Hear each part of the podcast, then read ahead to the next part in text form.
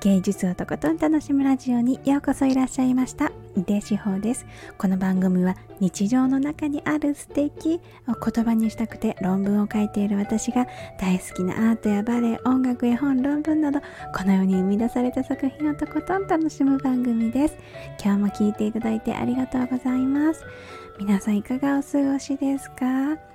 えっ、ー、と今日はですね今ねあの珍しく夜に収録してるんですけれどもちょっといつもみたいに声を出してみて気がついたんですが声が枯れてますね。多分多分喉が眠いんだと思う。今日はね今日はなんでこんなに声が枯れてるのかな。なんかちょっとあんまり遠くに出る声が出ない感じがするんです。ね不思議。もうあれだね。体は正直なのかもしれない。だけどね、残念ながら私は喋りたいんだ ということで、本日も芸術をとことん楽しむラジオ始まります。はい、今日はゴールディさんとリンドグレンで同時配信。私の憧れ、長靴下のピッピのお話をしたいと思います。えっ、と、このテーマはですね、あの、私の大好きなスタイフ配信者のゴールディさんと、あの、企んだ 放送回なんですけど、あの、ゴールディさんはね、あの、児童文学のとか絵本とかそういう子供向けの作品を、えーと、紹介してくださるっていう番組されてるんですけどで私はねリンドグレン大好きだからあのあの2人でねリンドグレーンの作品のあの取り上げて放送をねそれぞれ同時に発信するのいいじゃないっていう。以前ゴルディさんがその方法でソフィーさんとねあのコラボというか同時配信されてたので私もいいなと思って今回は、えーと、リンドグレーンという児童文学作家っていうのかな？のあの作品を選びました。私はえっ、ー、と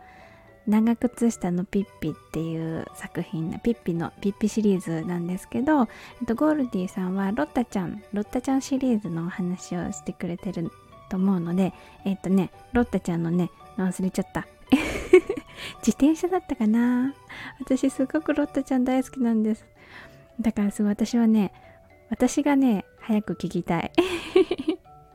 あのね、あの、ぜひゴールディさんのあの配信も聞きに行ってみてくださいって言ってみたはいいものの、私の配信を聞いてる方でゴールディさんの配信聞いてない方はいないんじゃないかなってちょっと思った。どっちが先でもいいけれど、ぜひぜひ両方楽しんでいただければいいななんて思います。あの、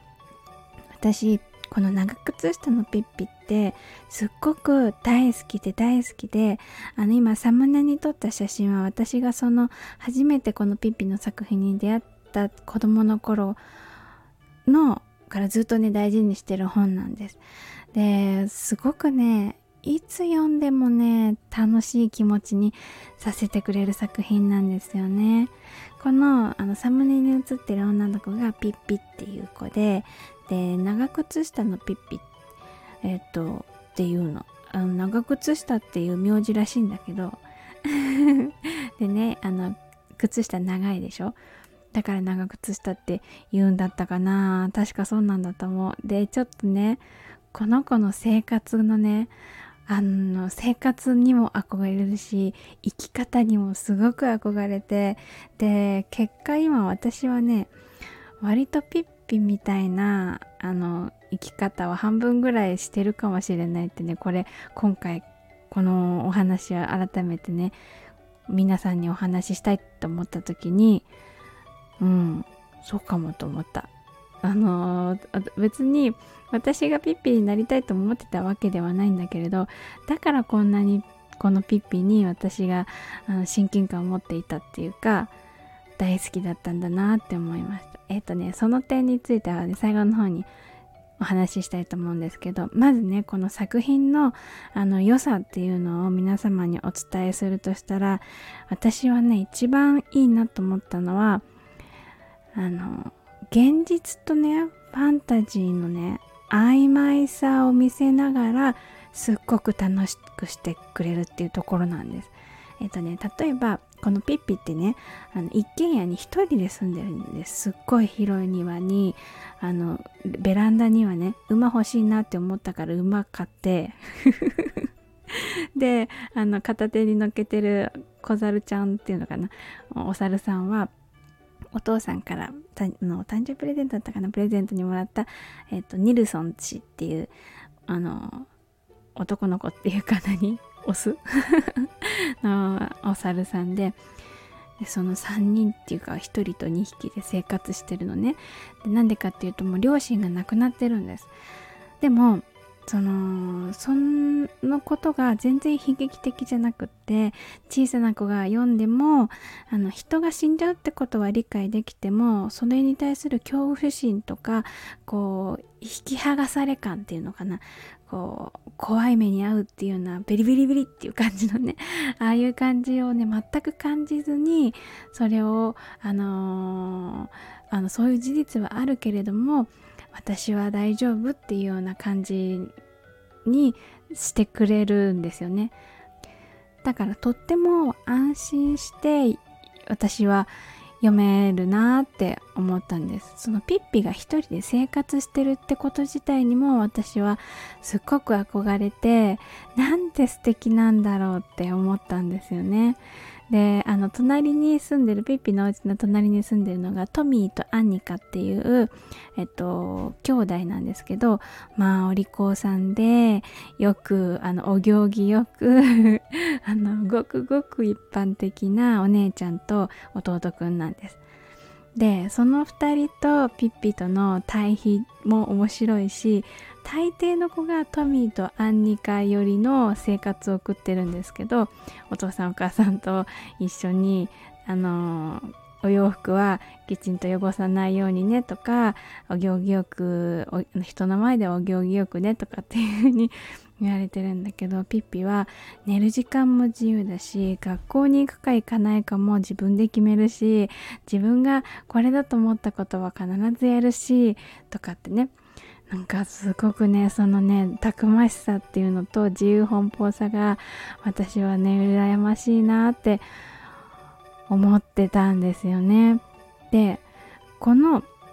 私が一番ピッピに惹かれる点っていうのはこういうもう誰かが決めた当たり前とか常識とかっていうものをあのね現実的にけぶけ破るっていう感じが好きなんです。その現実的にっていうのはその自分がそれをしたいかどうかっていうことでそれをやるかどうか決めるみたいなね。そんな感じがするのがすごくあの素敵だなっていうかっこいい生き方だなって思ったんです。一番それがあの出てくるエピソードは学校に行くっていうエピソードがあるんだけれどでトミーとアンニカは学校に通っているんですけどピッピのことがすごい大好きだからあのー、ピッピにもね学校に一緒に行ってみようよって誘ってみるんです。でそういうことでピッピは学校にちょっと行ってみようかなって行ってみるんだけど馬で行って であのニルソン氏ね猿のニルソン氏も連れてってもうそりゃもう子供たちのね注目の的になるんだけれどもで先生もとっても優しい先生で、えー、いろいろね掛け算とかねクックをね教えてくれたりあとお絵描きどうぞとかって言ってくれるんだけどもう先生のね予想の範疇をねもう軽々超えるようなことをねピッピはねしてるのが私はすごくその様子が大好きなんだけれどまあで結局ねピッピはね学校にはちょっとまだいいかなみたいな感じでこう最後馬で駆け足でパカラパカラって感じで帰ってくんだけどめっちゃかっこいいと思って私はこのエピソードがエピソードがね大好きなんですけどピッピは大体どこに行っても非常識であの周りから浮いている存在なんです。この物語ではね。だけどそれがすごく生き生きとしていてそのピッピのそのスタンスっていうのが周りから浮いちゃった状態だったとしてもその浮いた状態のまま周りと馴染むっていうところが私はすごく素敵だなと思っていてで私はなんとなくこういう風にありたいなってきっとねちっちゃな頃から思ってたんだと思うの。でも実際はねあのー、そんなにねあの何て言うのかなぶち抜くパタイプの子じゃなかったんだけどでも今現在は割と浮きがちな存在で でもそのあの周りからちょっとあの人変わってるよねっていう風に思われながらもそのまま、えっと、周りと馴染んでいくその状態でねいいなって思えるお互いね思える状態になっていきたいなっていうのが最近ちょっとずつねあの自分がそうなってってる気がしてでだから私がこんなにピッピのこと好きだったんだなっていうのがね最近ちょっと分かってきました。このねピッピのこう縦横無尽に駆け回って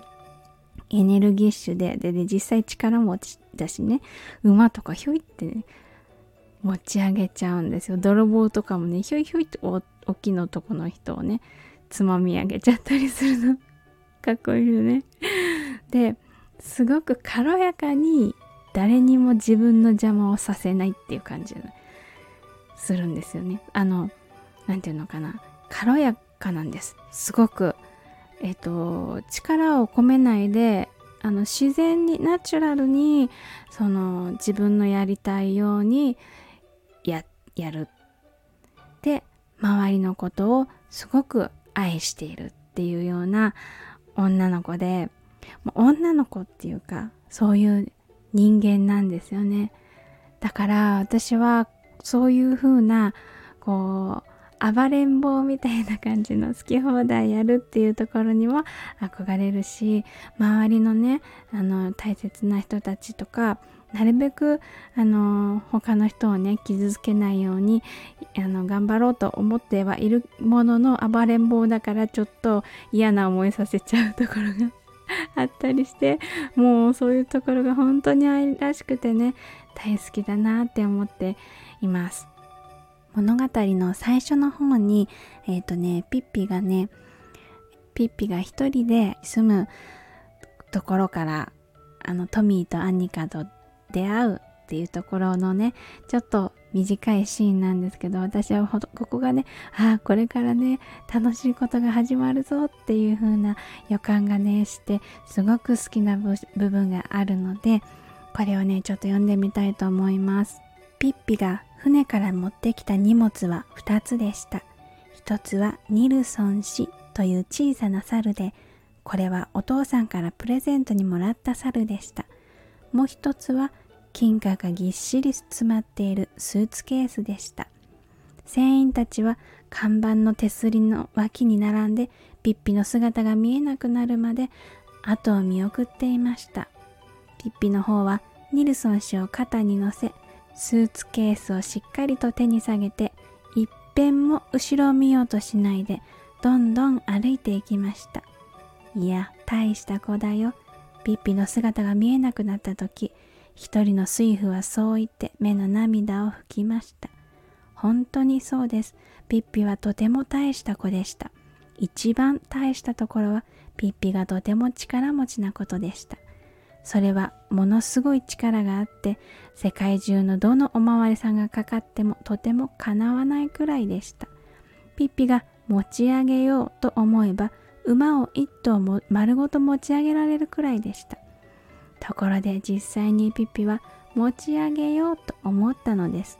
ピッピはごたごたそうに帰ったその日にたくさんある金貨のうちから1枚取り出してそれで馬を1頭買いました。ピッピは前から自分の馬が欲しくてたまらなかったのですが今では玄関の前のベランダにちゃんと自分の馬がいるのです。ところでピッピはそのベランダで午後のコーヒーを飲みたいなと思う時は馬をちょいと持ち上げて外の庭に置くのでしたまだまだ物語はね始まったばかりのところのシーンなんですけれどもうねその楽しい入り口にあの差し掛かってるぞっていうワクワク感がね私はすごく好きなところなんです。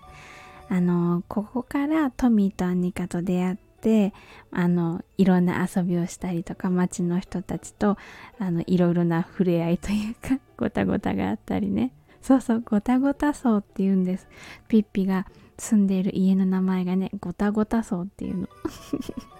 すごく面白いなと思うんだけど。そうなのでね私はこのね最初のあたりのねプロローグみたいな感じの文章がねワクワクしてねすごく好きなんです。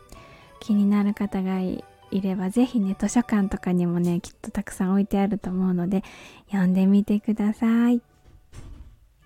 というわけで今日はゴールディさんとリンドグレーンで同時配信。私の憧れ長靴下のピッピという話をしました。というわけで今日も最後まで一緒に楽しんでいただいてありがとうございました。井出志保でした。